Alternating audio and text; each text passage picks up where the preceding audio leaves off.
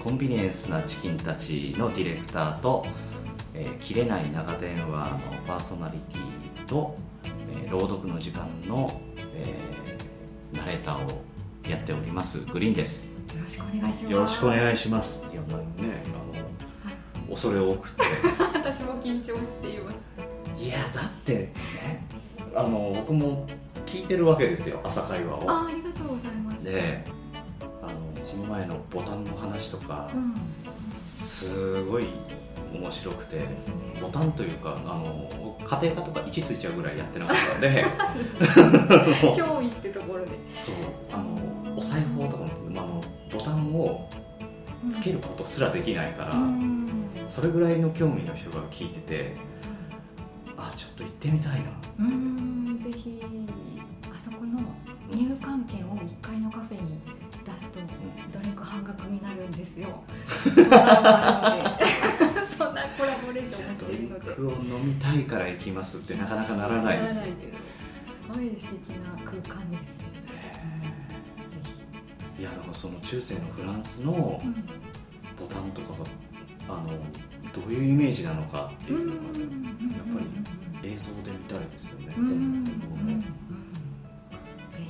やっぱ二つ穴四つ穴とかをうん。あボタンだと思ってるから、しますそうじゃないんだって言われた時にに違うの えそれしか知らないんですけどって言ってうん。家のクローゼット片っ端からこうやってあ違うあ普通だな。普通だなせいぜいせいぜいあって横になんかアルファベットでなんか書いてあるみたいな名あのブランド名が書いてあるその程度。違うな。ねえ見る目が変わりますよね。そうやってクローズアップしてうん。考えたことってないですもん。ですよね。いやーね面白い話をされる方だなと思って。ははグリーンさんの面白い話も聞かいせ。て辛い。ハードルがね。辛い。ハードルがね。高いですか？いやなかなかそんなエピソードとか、うん。やっぱりねあの持ってないですから一般人ですから。ら一般人一般人。グリーンさんどの引き出しつついても何かしら喋れるっていう喋れない話題がないっていうことでねまあ有名なそれは国産ですねから。あのいろいろあのやり方があるんですよ。うん。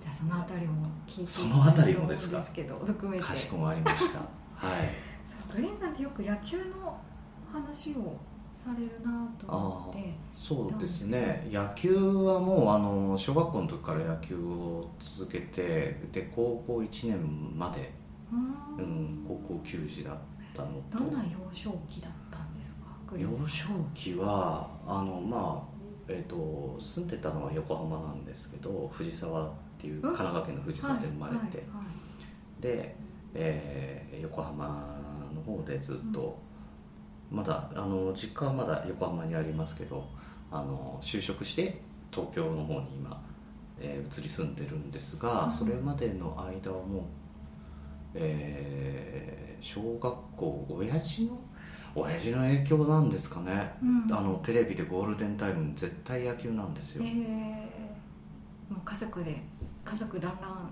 テレビついてると野球みたいな。いやいやあのいあのまあ父母で、えー僕がいて妹がいてで4人なんですけど、2人しか見てなかった。ですうー。んえグリーンさんと？とあの親父しか見てなくてうんで母親はその時間があるから野球が大嫌いなあで妹はその時間に宿題やるーうんうんうん。僕はあの学校に宿題をやってかない子だったんで いいんですけどは親父とずっと2人で見てる。いへえ面白かった面白かったですね。うん。どんなところがいやすごい奥が深いというかあの野球ってどんなスポーツですかって言われた時に、説明が一言でできないんですよ。それって子供の頃からその奥の深さ感じてた？だんだんだんだんですね、へえーだから自分でやるようにあの小学校4年で始めるのか。ーうん。でその時もずっと僕あの小学校入りたての頃って病弱で、うん。ずっと病院、まあ、通いだったんですよ、うん。幼稚園病院小学校病院みたいな、なのでへでそれで、まあ、運動させた方がいいんじゃないかなってなって運動何がやりたいって言ってもう野球って言って、うん。野球のそのチームに少年野球のチームに入れてもらって。あやるならもう野球やりたい。スポーツやりたいんだったらスポーツだったら何がいいって言われた時に野球以外に見えなかったんですね。うん。僕は知らないし。当時、まあ、あのロサンゼルスオリンピックとかもねああったんですけど、はい。もう走ることがあのなんか誰かが習うっていうものなかあったしね。その当時にどっかでできるって言ったら運動系だと体操とサッカーと野球ぐらいしかなかったんですよね、多分今でもそんなに今でもバスケとかいろいろあるか、でも習うって習うってイメーいうとそんジなにないですよね。ないんですよ。うん。であの空手とか剣道とかもちょっと縁が遠かったので、うん実際知らないんですよ、うん。そういうスポーツがあるってことも、うん。うん、もう野球は毎日見てるから。うんどういうものだっていうの分かってる、えうん。ーで野球を始めてそうですね。小4から。うん、でいやスポーツやり始めたら不思議なもんで体力がついてくるのかうん。そこから病気しなくなってくるんですよね、大正解ですね。全然健康ですけど、はい。今43なんですけど、はいいまだにあの会社の健康診断とかずっとほとんど映画。おおすごい。目だけ悪いんです。よ 目だけコンタクトなんです。えー、素晴らしいですね。だからいろんな数値は割といい方ですよね、へー。だからちっちゃい頃からそうやってやってきたうんのが良かったのかなと思って、ううん。んそうとにかくもう風邪ひくんです。なんか寒くなったりはい暑くなったりしたらもうすぐ風邪ひく、えーで風邪ひいね。そう。で風邪ひいたらあの耳が弱かったんで、うん中耳炎とかやっちゃうんですよ、そうするとあの中耳炎が終わった頃にまた風邪がやってきてエンドレスですね。そうエンドレスだった、へー。そう。じゃあ野球のおかげでそれがピタッと止まりました止まっね。てうん。一番覚えてる最近の出だ中学1年の時にやっぱりしばらくあのもう病院でっていう感じになったのが最後でもうそこからないですもんね、うん。じゃあ野球のおかげで随分い変わったやだと思いますね。うん。きっかけはだからもう本当に親父が、あの野球見てたからなんだと思うんですけどね、うん。自分もやりたいなみたいな。うん、見てて面白かったのとあとは親父は巨人ファンなんですよ、はいはい。で僕はあの親父と一緒に野球見てるんですけど基本的に親父は嫌いだったのでうん。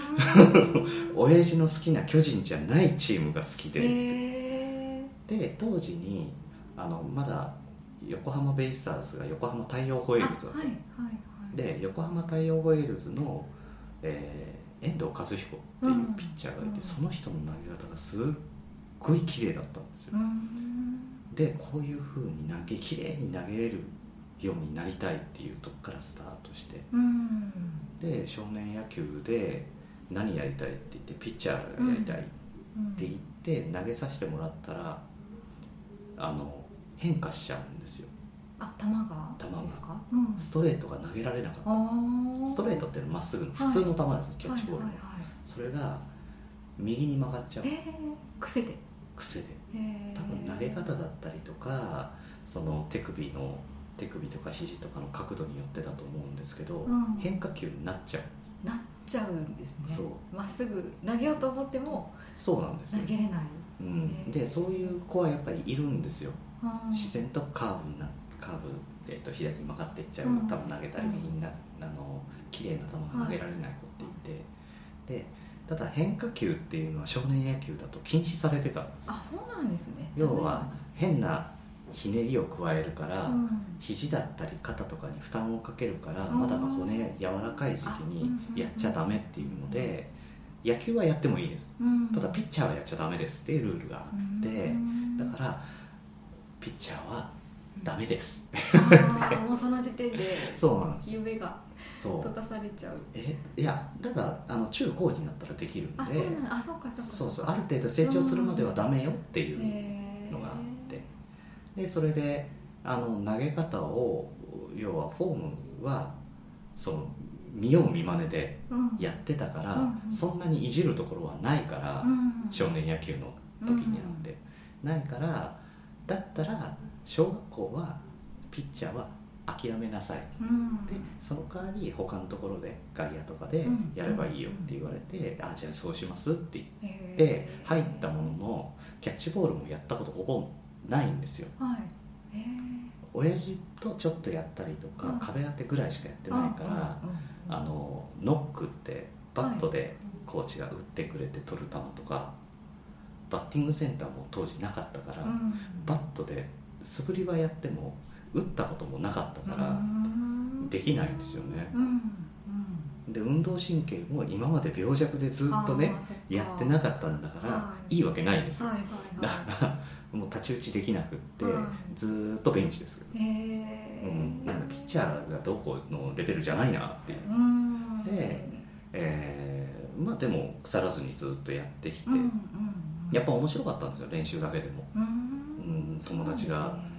あの同級生がはい。みんなレギュラーで出ててでうん。それを応援してっていう。でも面白かったんですよ。それをあのプロの大人がやってるんじゃなくて子供たちが自分の同学年、同い年うん。がやってるっていうのを見てるのもすごい面白かった、うん。応援するとかも応援楽しいみたいな。するとかでも。うん、だへっーてあの横浜スタジアムとか行ってもはい。すごい遠いわけですよ。あですよね。それがベンチっていう身内しか入れないところで見てられるっていうのはすごく、うん。うん、楽しそれも楽しかったですね。うん。それ楽しいって言っちゃうと野球やんなくていいやんなって言っちゃうんですけど、うん、だけどあの、まあ、中学入ってで中学に入って入部しようと思った時に倒れる。はい。で倒れて半半年ぐらい。長いですね。もうあの学校は通えるんですよ。学校通えるけどあの激しい運動はしちゃダメですって言われて、だからプールも入れないし体育の授業もほとんど受けられないし当然野球部入っても何もできないからうん。あの当時の監督、まあ、先生なんですけどうん。に「入りたいんです」でも待ってくださいってよくわかんない要求して。治るまで。実はこれこれこうなんではい今はできないんです。うんでじゃあ治ったらおいでっうんうん。て言われてでも治ったらおいでの期間がものすごく嫌でうん。ずーっと見てたんです。うん。外野のフェンス、はい。えー。フェンスの外からずーっと見てやりたいやりたいやりたいっていうオーラだけ出して。へーい欲求が野球に対してあったんいですね。や多分野球やってる方って多分多いと思いますよ。あやりたい。うい自分がやりたいみたいな。うん。その中に入りたいみたいな感じ、うん。へ結構だからそれであの先輩とかがーうん「お前いつもいるよな何なんだ？先生しか知らないから事情を。うん。入りたいんだったら入れようんって言われるんですけどうん入ります。っ て 入るけど待ってください。ってじゃあ半年間我慢して。我慢して。でようやく入って。はい。でそこからはやっぱりあのシュートになっちゃう曲がっちゃうんですけど、うんピッチャーやらせてもらえたので、へー。で、えーまあ控えでしたけど、うん。あの3年間ピッチャーやって。うん。で高校に入って。で高校でもやっぱりやらせてもらえるんですけどうんあのこう高校になると今度軟式ってゴムボールだったのが硬式ってプロで使ってる硬い。はいもう石みたいなやつになるんですよ。その時に肩壊しちゃうんですよね。やっぱ投げ方に無理が投げ方にやっぱ無理があったんでしょうね。いやわかんないんですけど。うん。で肩が上がんなくなってうん。であの着替えができないんですよ。うん。上がらない上がらないから右肩が上がんないから右肩あの下にブラーンって下げたままよいしょってやっても着替えられないじゃないですか、うん。なんであのちょっと本棚とかにうん。肘を左手で肘右肘をよいしょって持ってきて上げてよいしょってやったりとかしてたんですよね当時。でもうこれは日常生活に支障をきたし始めたと。ですね。でにでも大だましだましってできなくもないかなと思ってやってたんですけど、はもう投げられなくなっちゃっていうん。投げてもあのもうすぐ下に落ちちゃうんです。ようん。うん。ゴロしかいわゆるゴロになっちゃう、うん。で投げられなくてやる気がねえんだったら帰れって言われていやそうじゃない そうじゃないすっげえやる気あるんですっていううん。話をしててで結局もう本当にどうにもならないうん。なって、まあ、医者にも通いながらやってたんですけど、うん。ダメだからもうやめますと、はい。うん、で、えーやめた。高校の時に？高1でやめて、ああそうなんですうん、やねっぱりこれからあの甲子園とか全然目指せるようはな強いところじゃなかったんですけど、あのそれでも周りに迷惑かけちゃうからもあって、でじゃああの例えばマネージャーとかっていう道もあるよって言われたけど、だったらもう野球見たくなくなもう野球見たくないってなったんですよ、うんうん。やりたくなるから。ああそっか。今まではやりたいやりたいでうん。できる可能性があっての、ね。ねは半年待てばできるってあったけど、できないからうんもう見れなかったんですよ。そっから。うんしばらくプロ野球も高校野球も見れなかったんですそんなに費やしてきたのにエネルギーを。そう高校卒業するぐらいまで見れなかったですね。えー。うんその頃はもうじゃあずっと辛いというかもやっとした気もや分でっとしててだから親はもうもうこれでもういいでしょ、うん。そろそろ勉強やんなさい。あああそっか、うん。大学も高校生になってもまだ勉強やりなさいって言われるんだっていうね。解放されたわけじゃなかった。でもそれを言われることも嫌だったから勉強もしないんです。ようん、うん、で野球もなくなるわけですよ、はいでどうするって？友達とこっつき歩いたりとかね。あのいろいろちょっとまあねあの悪い感じになってい やさぐれるわけやさぐれていっちゃう、ね。でその時にあの中学まで野球やってたとか、うん。そういうあのな同級生とか結構いて、うん。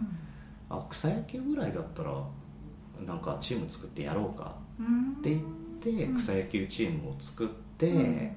あのなんかその高校の付近の野球場とかうん取うんって、であのだ対戦相手とかその辺にいる中学生高校生とかで、ううん。ん目星つけてはい。今度すあのいついつやろうよみたいな話をしてあもう本当に遊び程度でやるとかはしてましたね、じゃあそのくらいならちょっと負担も軽いし、うん。できたんですね、うん、自分はだから投げなくてもいいしうん。投げるって言っても1イニングとかそれぐらいだったらまあまうん。あうん。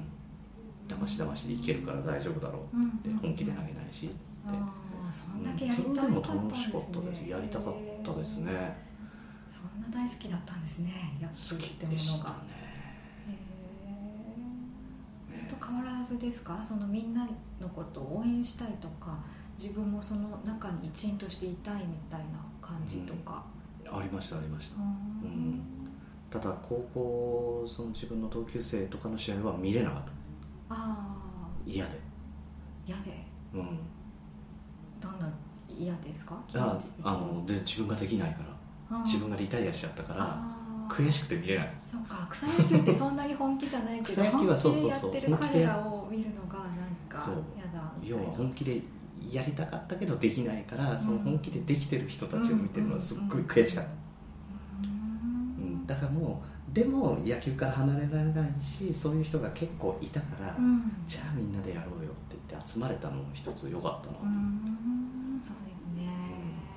でそれ高校卒業までやっちゃったもんだから、はえーその後一浪大学行くのに一浪するんですけど、はい。どっちが良かった 野球のせいじゃないです。僕のせいですけど、ああなるほど。うん、だからその熱が勉強に持ってけなかったんですよそれまで。なるほど。うん。そう。うん。でその時にあのその時にじゃあなんで大学ってその意味も分かってなかったし、うんうん別に高校卒業したらそこからなんか地元でなんかあの飲み屋とかうんに行って働けばいいやぐらいにしか思ってなかったん。ですよね、でそれが要は野球がなくなっちゃって勉強をできる時間ができできちゃった、できたうん。うん。うん。のでじゃあやっぱりその大学っていうのを視野に入れた方がいいなっていうのもあってじゃあ何、何のために大学行くのから入ったんですよね、はい。やいあのエスカレーターじゃないから。うんうんでその時に僕あのずっと小学校の時からラジオをずっと聞いてたんですね。うん。だからお親父とはテレビで野球を見る。だけどそれ以外の時間はもう部屋にこもってずっとラジオを聞いてた。何ラジオ？どんな番組ですか？いやほとんど日本放送でしたけど、えーはい。AM が好きだ。とにかく AM を聞いてて FM は聞いてなかったんですよ。うんうんうん AM をとにかくもうザッピングして聞いててうん。小学生の時から、はい。だからあのーその当時聞いてたの三宅裕司さんとか、うんうんうん。上柳正彦さんとか、うんうんあのーそういう方のずっと聞いてて「オールナイトニッポン」とかも、小学生が夜中の3時まで起きてたりしてたわけですよ。う んへだかが入ってくると怒られるから、もう耳元にラジオを置いてちっちゃい音ではいイヤホンとかもないからー。ちっちゃい音で聞いてなんか階段上がってくる音がしたと思ったらバチって切って。へえラジオそんな好きだったんですね。大好きでしたね。面白いみたいな。面白い。あとはもう自分の自分だけの時間が作れる。あラジオ聞いてる時間があってテレビって当時はまだ一あの一家に1台うん。今結構ありますけど、うん。一家に1台でしかも親父が見たいやつを見なきゃいけないっていうのがあって、でそこは一人では見れないわけですよ絶対、うん。だけどラジオって一人で自分の好きな番組をあの聞けるんですよね。う、ん。